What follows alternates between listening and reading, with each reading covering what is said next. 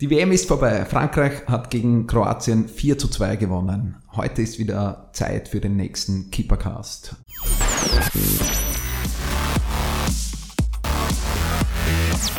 Herzlich willkommen beim Keepercast, den Torwart-Podcast von Keepersport.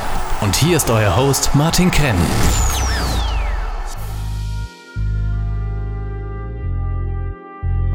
Bei mir im Büro Hubert Baumgartner, ex ÖFB-Nationalteam-Torwart und Austria Wien-Torwart und unser Stammgast Helge Bayer von der Helge Bayer Torwartschule. Herzlich willkommen. Hallo Martin. Hallo Martin, Servus. Wunderschön, dass wir wieder so eine Expertenrunde geschafft haben heute am Tag nach dem Finale. Was hat euch bei der WM am besten gefallen? Bei der WM hat mir am besten gefallen, dass eben sehr viel Freude drinnen war. Man hat eben Spiele gesehen, auch von sogenannten Exoten, die mit unheimlich viel Euphorie und Enthusiasmus bei der Sache waren. Ein farbenprächtiges Bild unter den Fans, keine Ausschreitungen und obwohl es keine großen Neuerungen gegeben hat, war doch ein herzerfrischender Fußball dabei mit einer großen Begeisterung. Was mir sehr gut gefallen hat, war, jetzt möchte ich es vielleicht ein bisschen politisch angehen, obwohl ich jetzt nicht einer bin, der sich damit sehr, sehr viel beschäftigt, aber so ein Weltbild hat sich da ergeben. Man hat immer die Präsidenten des Landes mit dem FIFA-Präsidenten, mit Putin oben gesehen. Jeder hat sich die Hand gereicht, jeder hat sich die Hand geschüttelt und es hat nach außen hin sehr harmonisch, sehr freundschaftlich ausgeschaut und das wünsche ich mir auch, sage ich mal, für die Welt, dass das in Zukunft überhand nimmt, dass, dass jeder die Hand geben kann und, und in Frieden, dass man alles lösen kann und, äh, und das ein bisschen abseits vom Fußball. Sehr, sehr schöne Einleitung, Helge. Äh, mir sehr gut gefallen. Von der Keeper Base in Kottingbrunn. Das ist der Keepercast. Gefällt dir, was wir hier machen? Dann teile und bewerte unseren Podcast und folge uns auf Soundcloud und iTunes. Warum machen wir das Ganze, fragst du dich? Weil Leidenschaft im Herzen beginnt. Keepercast, right from the heart of goalkeeping.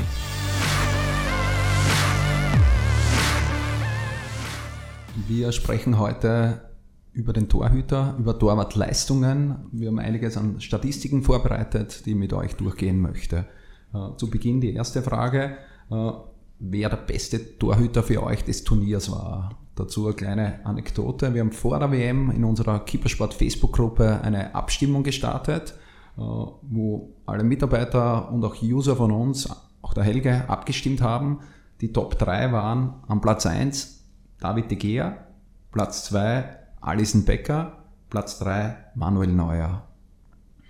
Diese drei haben wir jetzt nicht mehr ganz oben auf der Liste. Es kam ganz anders. Courtois ist zum besten Torhüter des Turniers gewählt worden. Loris ist Weltmeister geworden. Was ist eure Meinung jetzt im Nachgang dazu und wer ist für euch der beste Torhüter des Turniers? Ich glaube, die Wahl, die getroffen wurde, ist in Ordnung.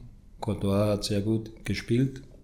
Loris hat mir auch gefallen. Der hat den richtigen Zeitpunkt und zu den richtigen Momenten unheimlich viele entscheidende Bälle gehalten.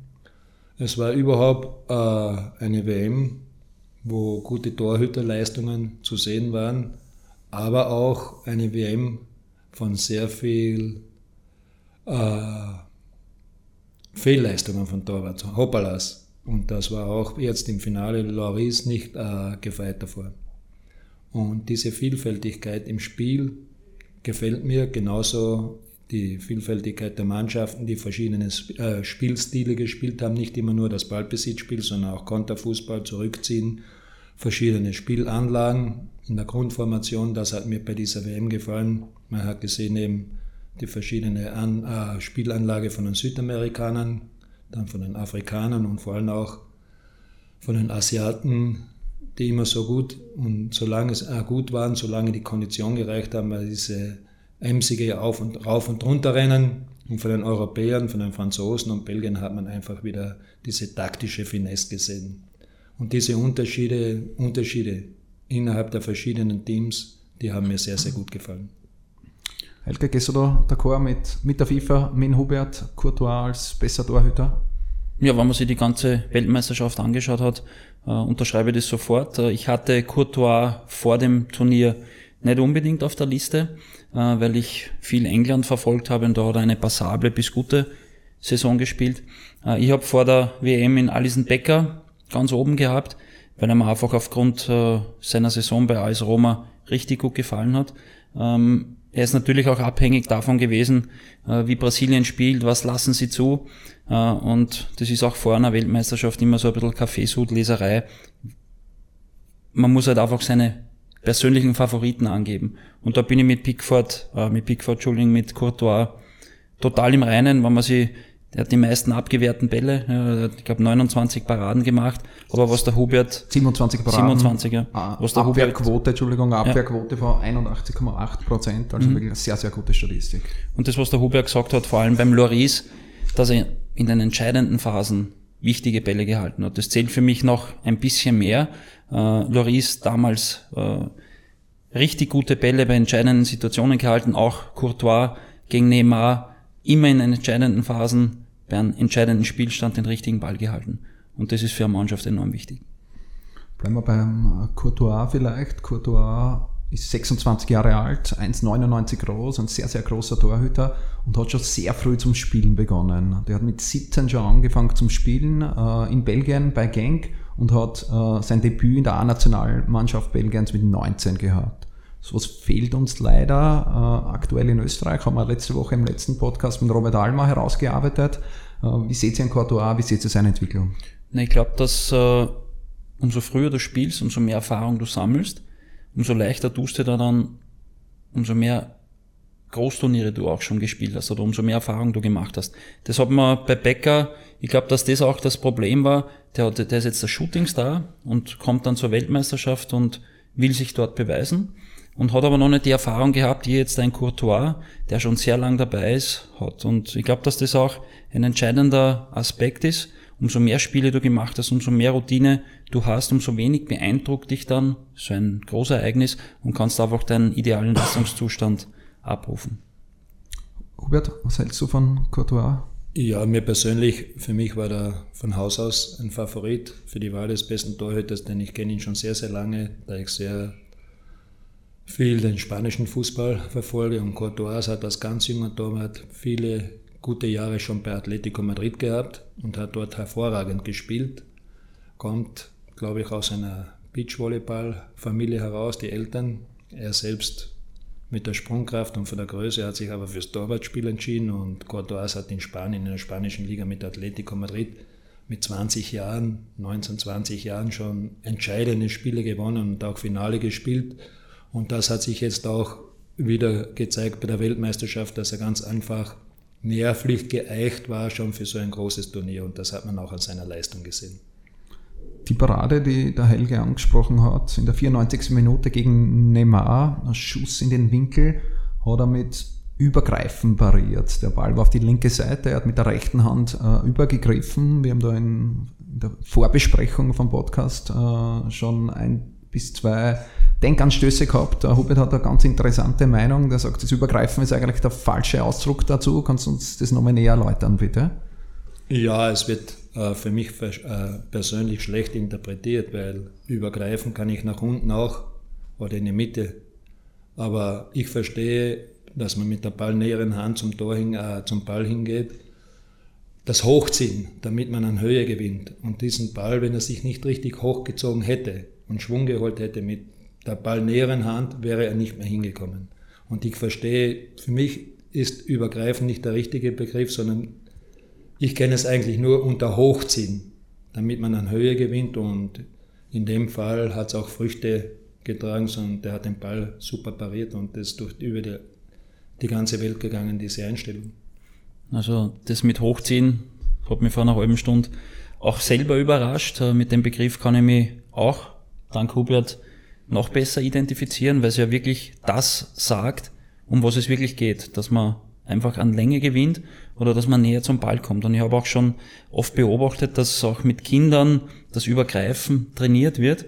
Und ich finde, Übergreifen passiert intuitiv. Ja, man kann das nicht trainieren. Und wenn man schon bei Kindern versucht anzulernen, dass sie mit der anderen Hand hingehen, äh, dass der Ball zehnmal hintereinander dorthin geschossen wird und der geht dann immer mit dem Übergreifen hin, dann lernt er sich das an und meistens beim Übergreifen fliegst du ja ins Tor hinten hinein, weil die Bewegung ja so ist.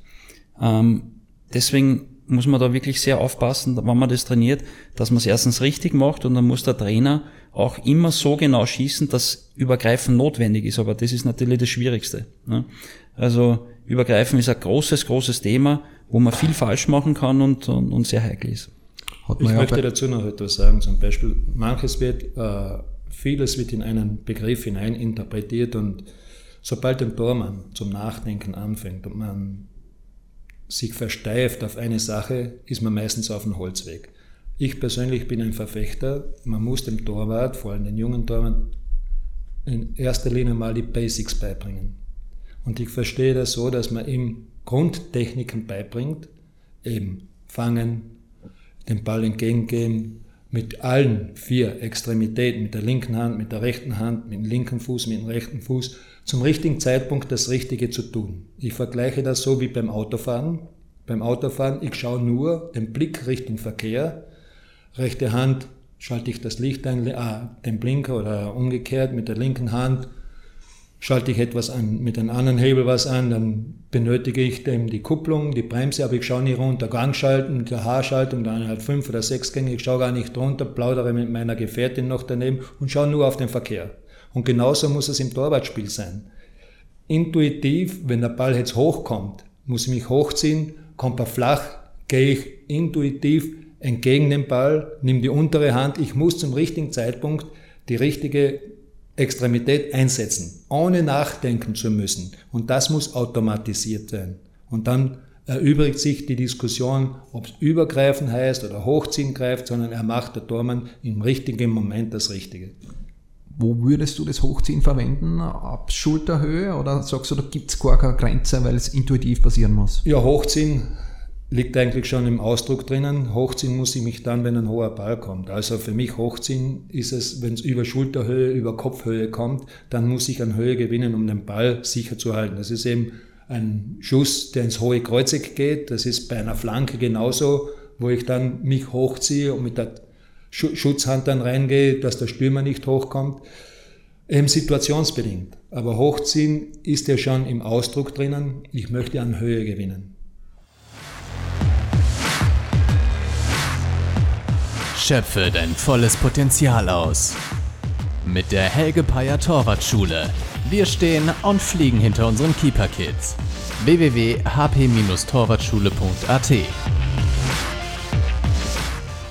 Bigford hat eine Parade des Turniers gehabt, ein Schuss von 30 Meter, den er dann auch auf die linke Seite vom Torhüter aus, den er ohne Hochziehen, ohne Übergreifen gehalten hat. Der Ball war auch recht hoch, hat aber intuitiv, würde ich mal sagen, richtig gemacht, weil er ihn sensationell gehalten hat. Helge, du hast die Situation, äh, oder wir haben es vorher angeschaut am, am Computer noch einmal.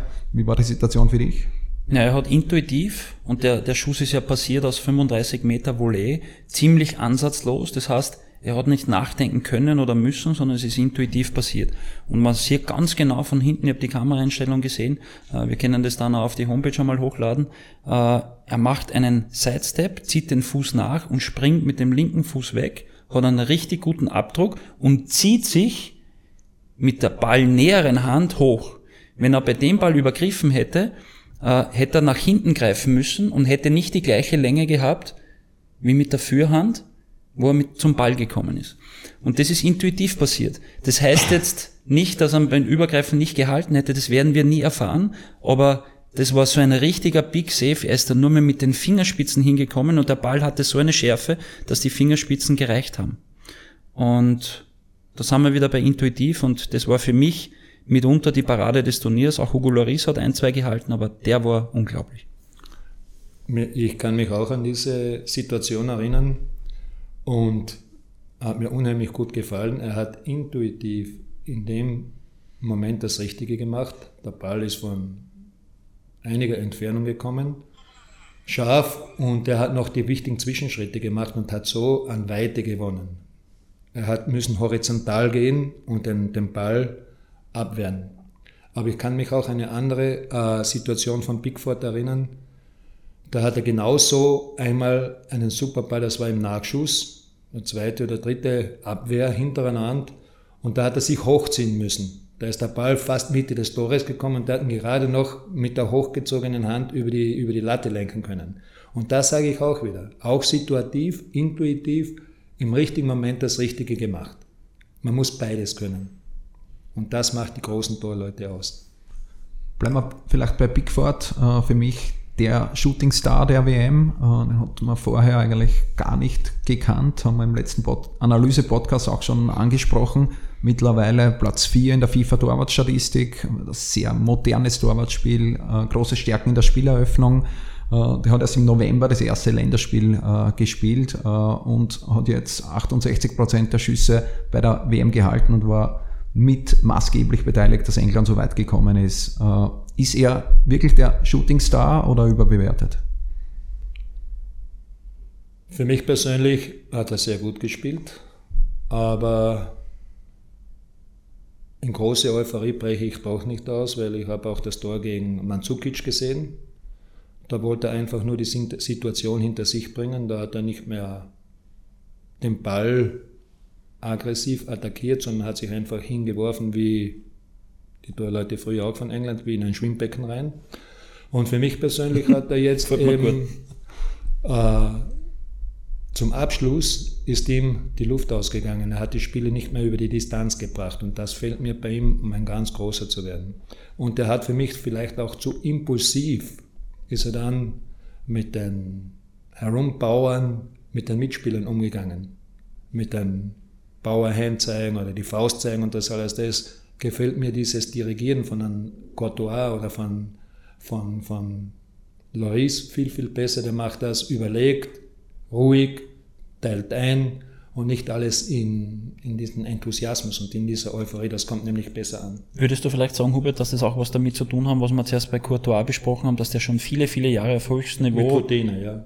Routine hat und, und der Pickford der Shootingstar ist, der super Ausreißer hat, der super Paraden macht, aber er dann in den, in den äh, Momenten, wo die Mannschaft auch einmal Ruhe braucht, der Überblick und, und, und zurück zu dir selbst fehlt, äh, dass er das einfach noch nicht hat und das wahrscheinlich aber, was wir im letzten Podcast gesagt haben, in einigen Jahren haben wird, weil es Potenzial hat.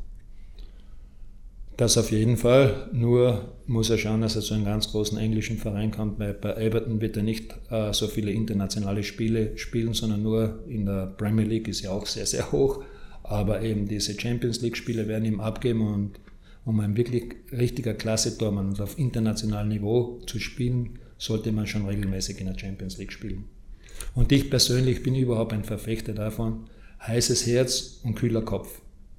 Und man sollte nicht alles immer nur heißblütig machen, sondern wie der Helge gerade vorher gesagt hat, man muss manchmal auch äh, das Feuer aus dem Spiel herausnehmen. Bei den Feldspielen ist es eben der Rhythmus wechseln, einmal stehen bleiben, einmal die Geschwindigkeit rausnehmen und dann wieder blitzartig umschalten.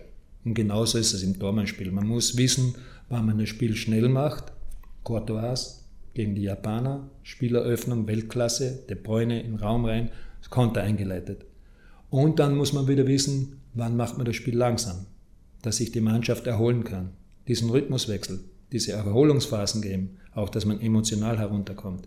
Und das beherrscht für mich Loris und Courtois bis zur Perfektion. Und das ist, was mich, mich persönlich imponiert. Pickford, da sind wir uns aber alle einig, äh, spielt ein sehr modernes Torwartspiel äh, und hat sehr viele Laufwege. Er ist mit über 40 Kilometer die meisten Kilometer gelaufen, hat auch sieben Spiele gehabt, aber hat auch einen Spielschnitt von 5,84 Kilometer äh, Laufwege im Spiel gehabt.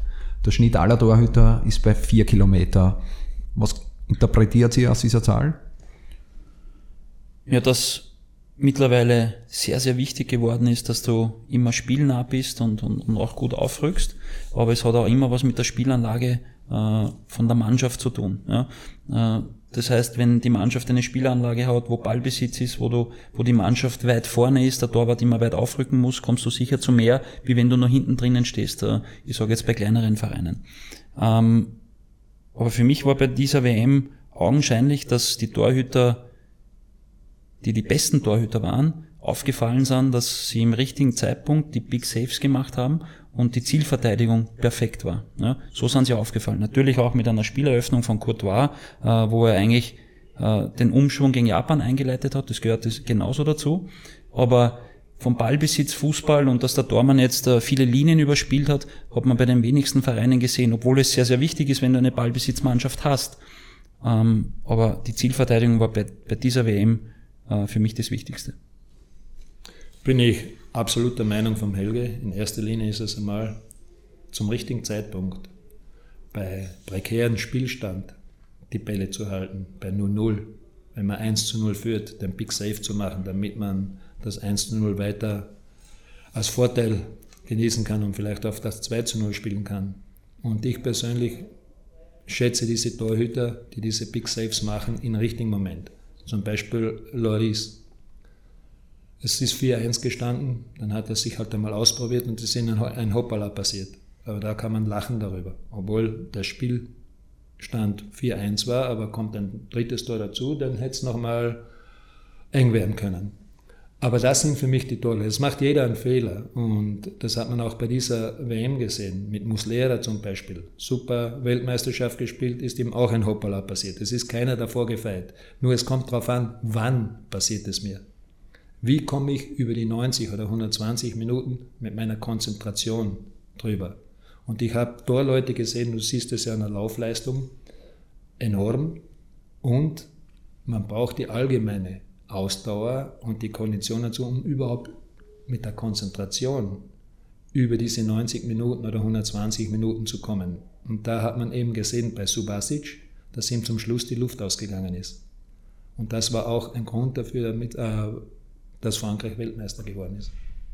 Denkst du mal das rein, äh, das Luftausgehen bei Subasic, die Tore 3 und 4 wirst du vermutlich ansprechen, äh, über die man diskutieren kann.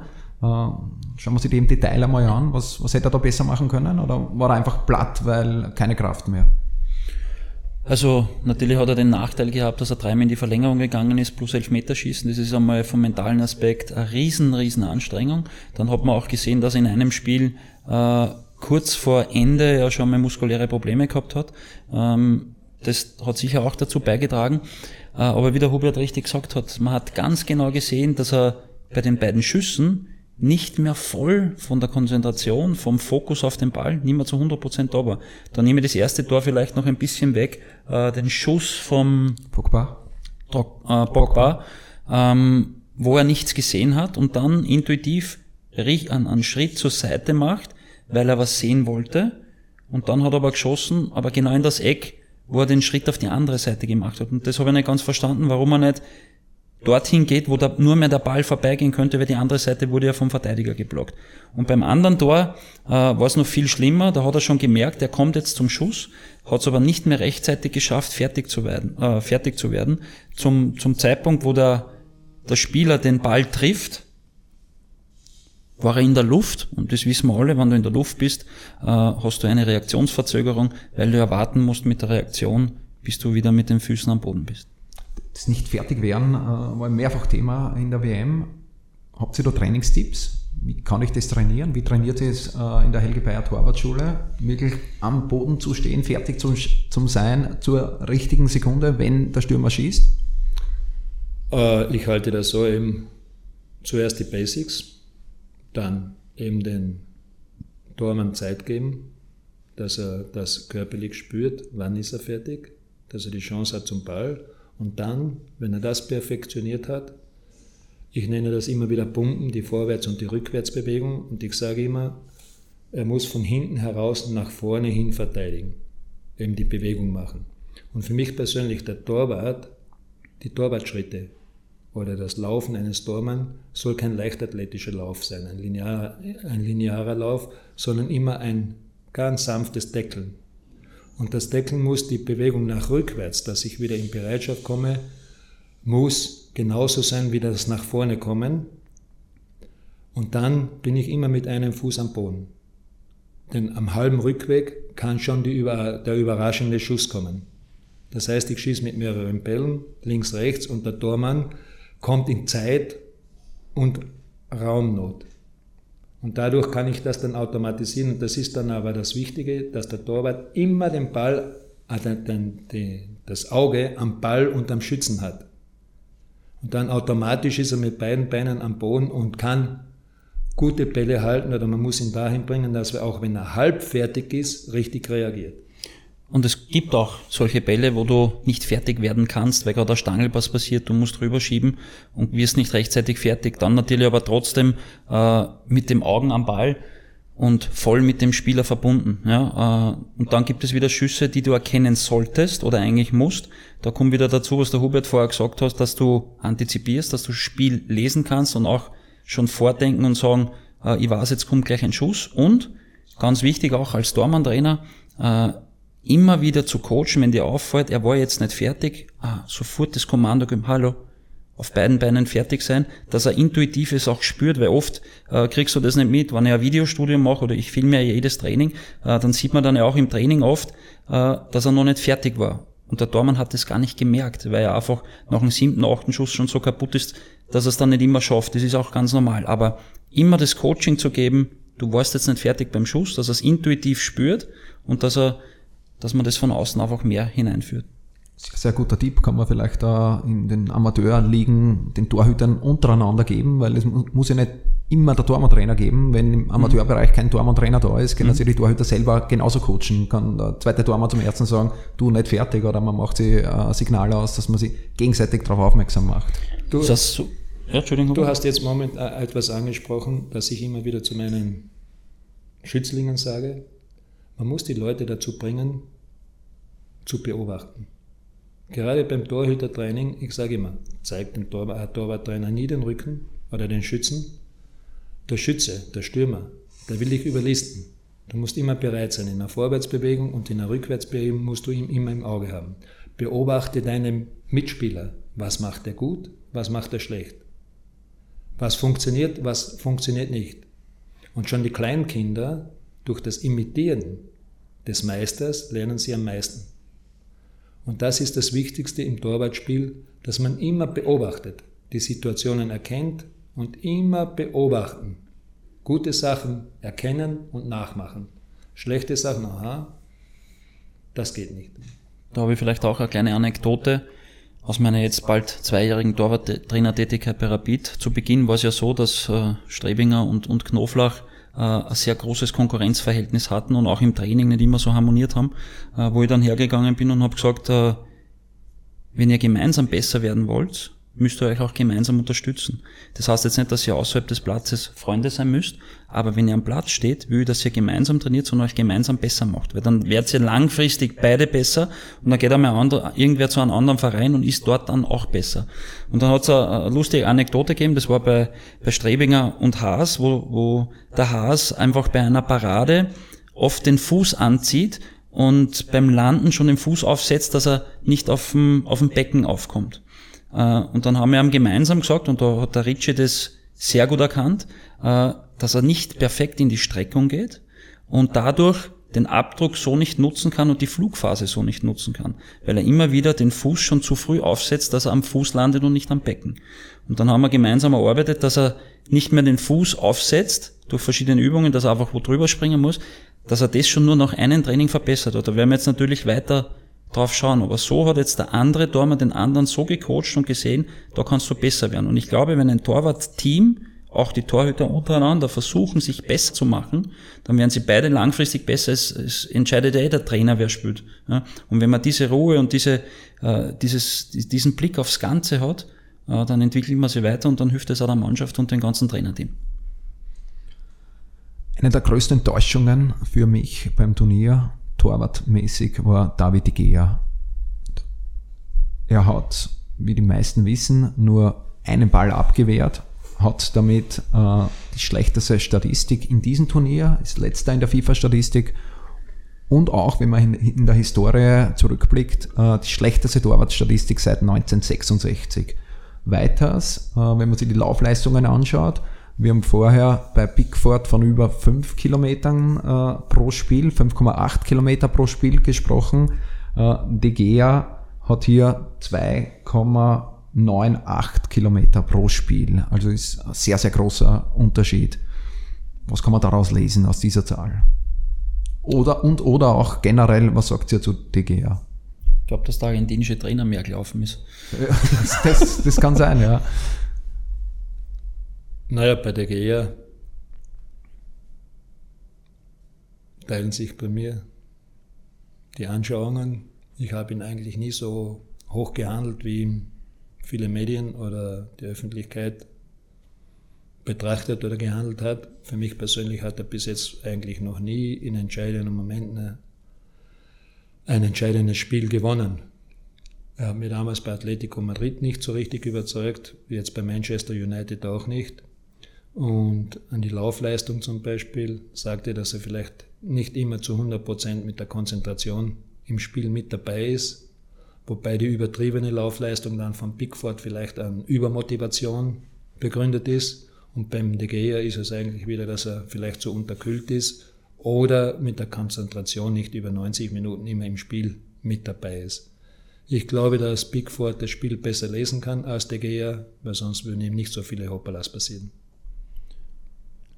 Ich teile deine Meinung auch äh, und finde, bei äh, De Gea ist es so, dass er ein Torwart ist, der manchmal einfach so einen unglaublichen Ball hält, dass er von dem wochenlang noch lebt und wochenlang zehrt, der in den Medien einfach so gehypt und gepusht wird. Der Ball ist ja wirklich unglaublich, den er oft hält. Aber wenn du dann sein ganzes Torwartspiel anschaust, äh, sein Flankenspiel, äh, da sind einfach wirklich noch ein paar Schwächen dabei. Das was, ich sage immer so, es gibt, äh, wenn ich, wenn die Kinder Playstation spielen, hat jeder Spieler äh, verschiedene Werte. Äh, Schussstärke, Sprungkraft. Und ich glaube, wenn du alles zusammenzählst, äh, ergibt es bei dich her nicht so einen hohen Wert wie bei den anderen Weltklasse-Torhütern. Bin ich äh, voll, vollkommen äh, bei euch.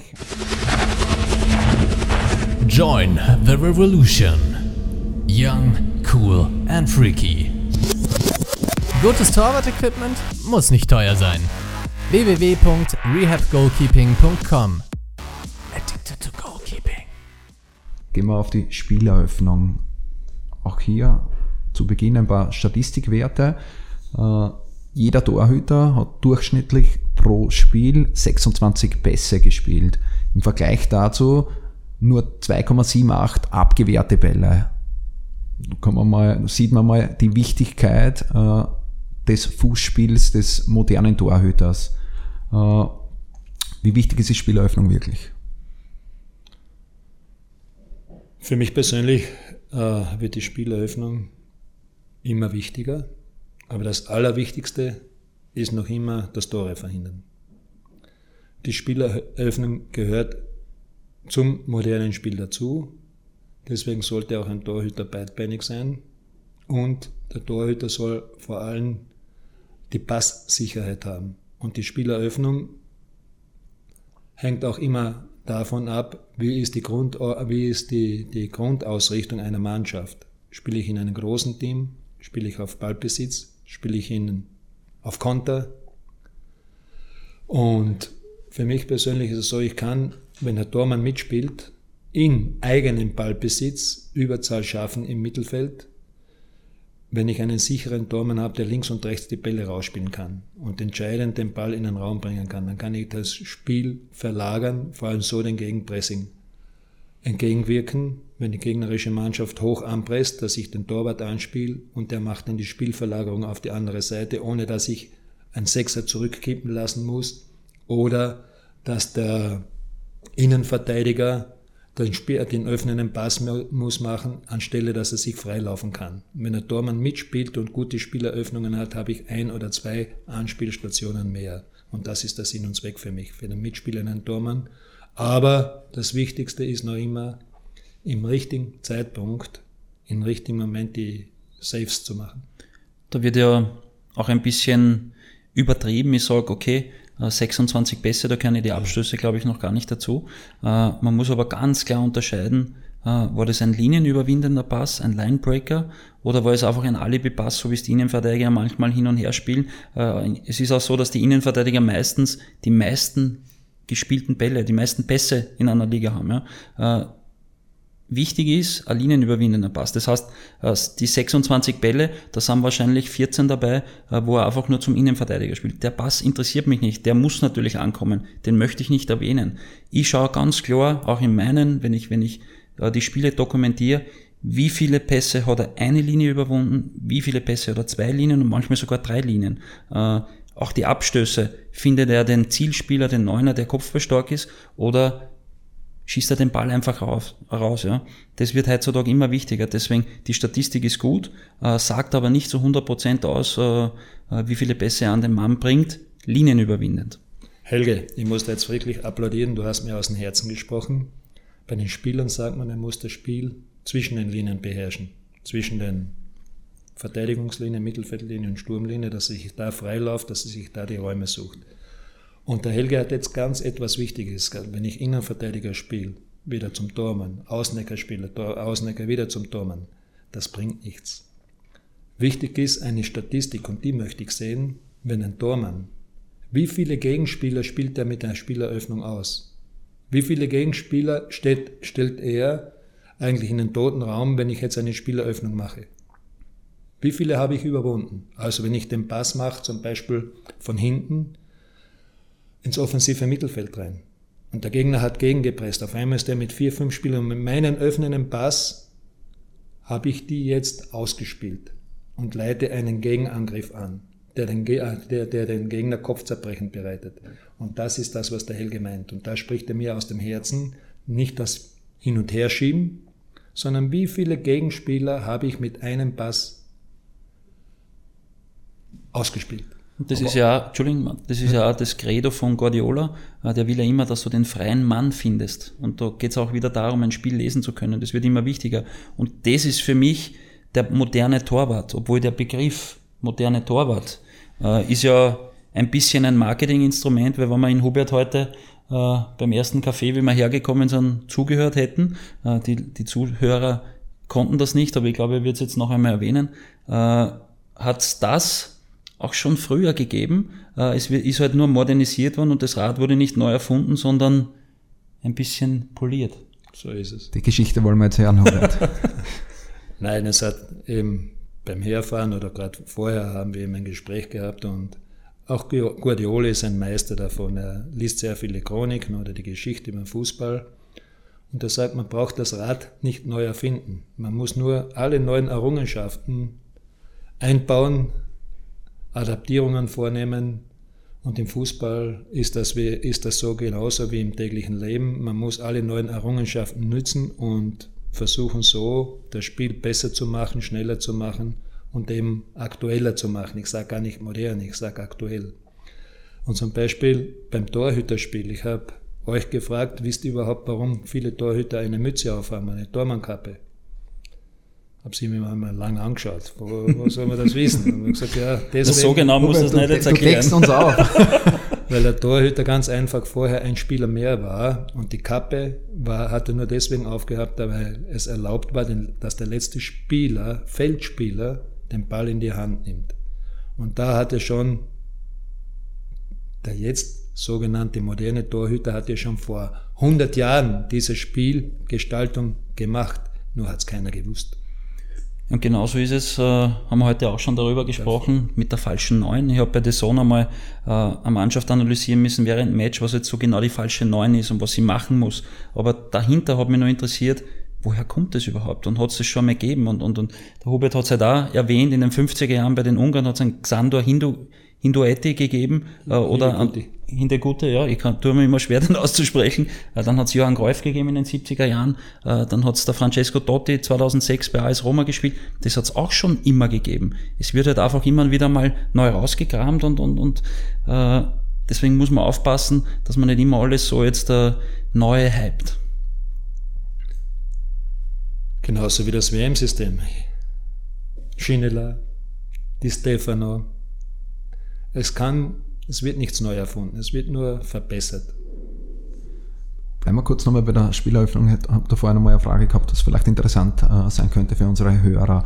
Äh, wie viel Risiko soll der Torhüter dann wirklich nehmen, weil es hört sich schön und gut an. Im Profibereich äh, muss es der Torhüter auch können, eins, zwei, drei Linien äh, zu überqueren, zwei, drei äh, Gegenspieler zu überwinden, äh, ist aber mit großem Risiko verbunden. Speziell im Amateurbereich, äh, wenn ich den Fehler mache, ich probiere vielleicht den Ball über zwei äh, Gegner drüber, mir reißt der aber ab und der ist beim Gegner, der rennt alleine auf mich. Was gibt es so für Tipps für unsere Hörer? Wie viel Risiko kann, soll ich nehmen? Wir haben jetzt gespielt gegen HSV. Äh, da hat der Bollersbeck gespielt, der ja sehr gehypt wird, auch zu Recht gehypt, weil was der mit dem Fuß macht, was er für Ruhe hat, ist schon großes Kino.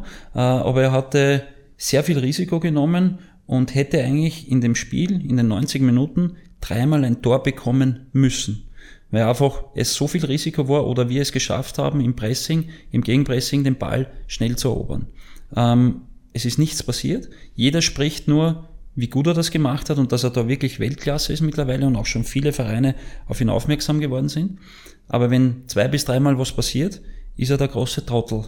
Entschuldige den Ausdruck, aber äh, und da muss man halt wirklich schauen, wie viel Risiko nehme ich? Ist es ein kalkuliertes Risiko?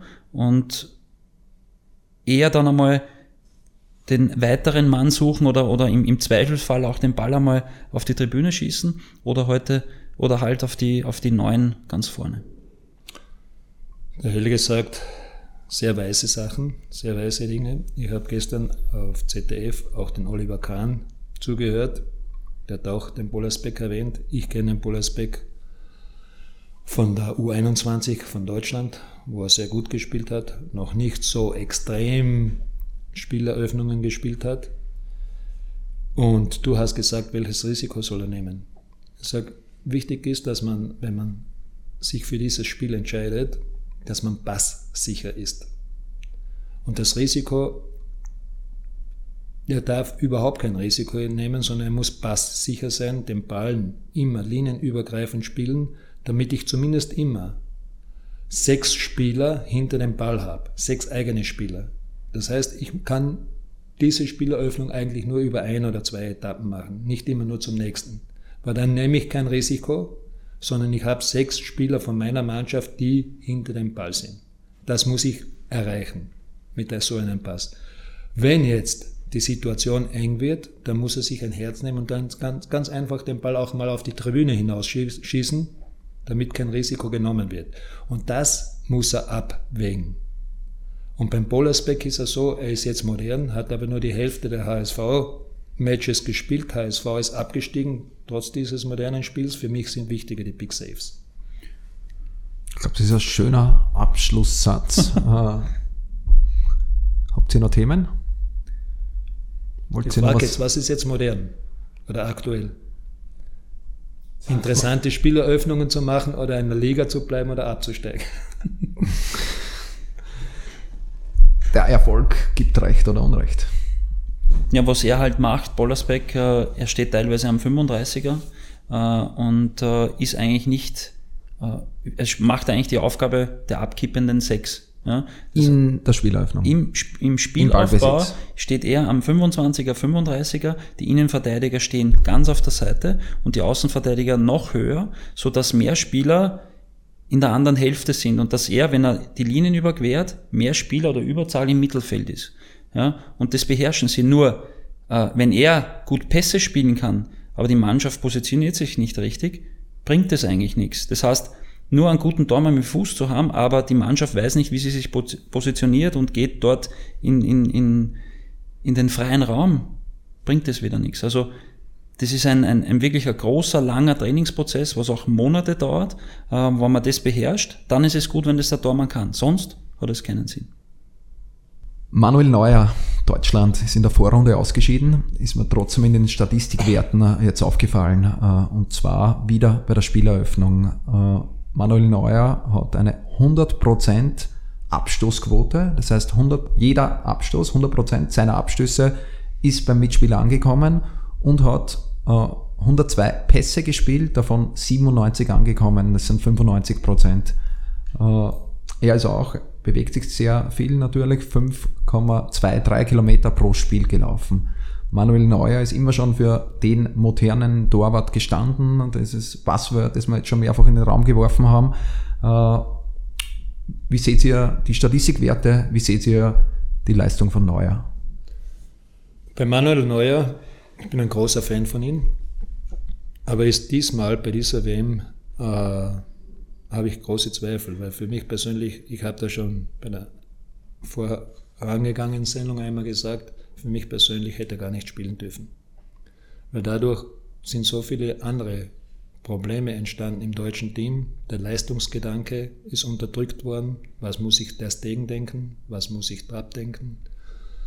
Und im deutschen Team, die haben immer Erfolg gehabt, wenn die Besten gespielt haben. Die über die Meisterschaft, über die lange Saison in der Champions League und überall, wo sie eben auch alle gespielt haben, die Leistung gebracht haben. Und das war immer eine gerechte Vergabe der Leibchen. Es gab das Gündogan-Problem, es gab das Özil-Problem, aber das war ein selbstgemachtes Problem ohne Not, weil Deutschland hat kein Torhüterproblem. Manuel Neuer ist für mich ein Weltklasse-Tormann, nach wie vor der weltbeste Tormann für mich, in seiner Spieleröffnung gigantisch, aber er trainiert das nicht speziell, sondern wenn man bei Bayern München beim Training zuschaut oder ihn beobachtet beim Aufwärmen, äh, wie heißt der, Pepe Reina ist derselbe Typ, der Stegen ist derselbe Typ. Die sind immer komplett im Mannschaftstraining drinnen integriert. Die sind bei jeder Hösche dabei. Die sind bei jeder Passübung dabei. Die wollen einfach Fußball spielen. Und wenn ich jetzt einen Tormann habe, der nicht dieses Verlangen hat, als Mannschaftsspieler mitzuspielen, und dann von ihm diese Spieleröffnung erwarte, wird es nicht funktionieren, sondern mit denen muss ich dann Tag und Nacht Passübungen machen. Aber Manuel Neuer hat eben auch diese kognitiven Fähigkeiten, dass er Spielsituationen erkennt, links, rechts Pässe schlagen kann, formationsübergreifende Pässe schlagen kann, der ist ein Feldspieler mehr. Und das liegt in der Persönlichkeit dieses Spielers. Dasselbe ist der Stegen, ist genauso gut. Wenn man sieht das Aufwärmen von Barcelona, da glaubst du, die haben gar keinen Torwart, der haut Pässe raus, das ist unwahrscheinlich. Pepe Reina dasselbe. Und das muss ein Mensch haben oder er hat es nicht. Und hat mit modernem Torwartspiel überhaupt nichts zu tun, weil wenn es einer nicht kann, die Situationen nicht erkennt, die Räume nicht erkennt, mit denen kann ich Tag und Nacht trainieren, der wird es nie zusammenbringen. Macht aber auf der anderen Seite vielleicht Big Saves. Und da muss ich jetzt das abwägen. Was will ich? Wie ist meine Spielanlage? In welchen Tormann will ich haben? Habe ich so einen? Ist es gut? Habe ich einen ruhigeren, à la Loris, der nicht solche Spieleröffnungen hat? Bin ich auch Weltmeister. Äh, ich habe mit Richie Strebinger äh, eine Diskussion geführt äh, wegen Alison Becker und äh, Ederson, äh, wo wir dann einfach in so einem Nebensatz einmal erwähnt haben, oder der Richie gesagt hat, äh, ich glaube, dass fürs brasilianische Spiel besser gewesen wäre, wenn Ederson gespielt hätte, weil der die linienüberwindenden Pässe, diese genauen Pässe noch besser beherrscht. Und beim modernen Torwart, wenn wir gerade über Manuel Neuer gesprochen haben, äh, dieses räumliche Sehen, diese kognitiven Fähigkeiten, die er hat, haben ihm 2014 zum modernsten Torwart gemacht. Auch im Sinne von damals äh, die Situation gegen Algerien, wo er, glaube ich, am 45 erklärt den Ball wegschießt. Das war ganz, ganz knapp. Wenn er dort nicht hinkommt ja, und der rennt alleine drauf, ist er wieder der, der den Fehler gemacht hat oder wie er Higuain ge quasi gefault hat. Das war eine klare rote Karte. Im Nachhinein hat es dann geheißen, so wie jetzt auch bei Bollersbeck, es ist nichts passiert, er hat alles richtig gemacht und jeder spricht vom modernen Torwart. Und das war so ein bisschen auch, äh, was alles äh, in den letzten vier Jahren ins Rollen gebracht hat, dass es sehr, sehr wichtig ist und dabei bin ich zu 100% der Meinung, aber, und das, was der Hubert zuerst gesagt hat, wo er dann den Satz geschlossen hat, dass die Big, Big Saves eine WM oder Spiele entscheiden, äh, ist noch um die Spur wichtiger, wie wenn man richtig gut Fußball spielen kann. Der Helge hat jetzt vollkommen meiner Meinung nach was ganz Wichtiges gesagt. Zum Beispiel, dass da Neuer gemacht hat 2014 in Brasilien, das war ein Hasardspiel. Die Situation gegen Algerien oder der Aus gegen Igain, das war ein klarer Ausschluss. Funktioniert das nicht, spielen die Deutschen mit 10 weiter und wären vielleicht nicht Weltmeister. Dann hätte es geheißen, nicht modernes Torwandspiel, sondern verrücktes Torwartspiel. Da ist Glück mit gewesen bei der Sache und da hat er Riesenglück gehabt, hat gut reagiert, aber es war sehr, sehr grenzwertig. Und mir persönlich ist ein Tormann lieber, der nicht so viel Risiko äh, nimmt, aber die wichtigen Bälle hält und nicht sich selbst so in Szene setzen will, dass er unbedingt auf sich aufmerksam machen will. Weil Fleißaufgaben sind meistens ein Schuss ins eigene Knie. Obwohl für mich Manuel Neuer der weltbeste Torhüter nach wie vor ist. Ja, danke Helge, danke Hubert. Äh, ich glaube, mit diesen Thesen schließen wir den Podcast heute. War eine sehr, sehr interessante Runde. Äh, elitärer Kreis von Experten, den wir da gehabt haben. Wir fassen zusammen, die Big Saves sind dann doch noch um das Äußerl wichtiger wie die Spieleröffnung, wie das Risiko, wie das Linien überwinden. Und äh, damit äh, bleibt mir eigentlich Nummer eins. Danke zum Sagen. Äh, wollt ihr, habt ihr noch ein Schlusswort an unsere Hörer? Bleib weiter so wissbegierig und dann wirst du noch viele Erfolge feiern. Dankeschön. Äh, wunder, wunderschöner Satz. Äh, nächste Woche äh, nehmen wir den nächsten Podcast auf. Nächste Woche haben wir wieder eine Folge Ask Keeper Sport, wo wir Fragen aus der Community beantworten. Solltest du Fragen haben, sende uns eine E-Mail an ask.keepersport.eu. Diese werden wir nächste Woche, Woche zusammen mit einem Experten beantworten und einsprechen. Hat dir diese Folge gefallen? Teile diese Folge, gib uns einen Daumen hoch oder kommentiere äh, mit deinen Kommentaren. Danke, ciao. Das werde ich sogar als Gag drin lassen.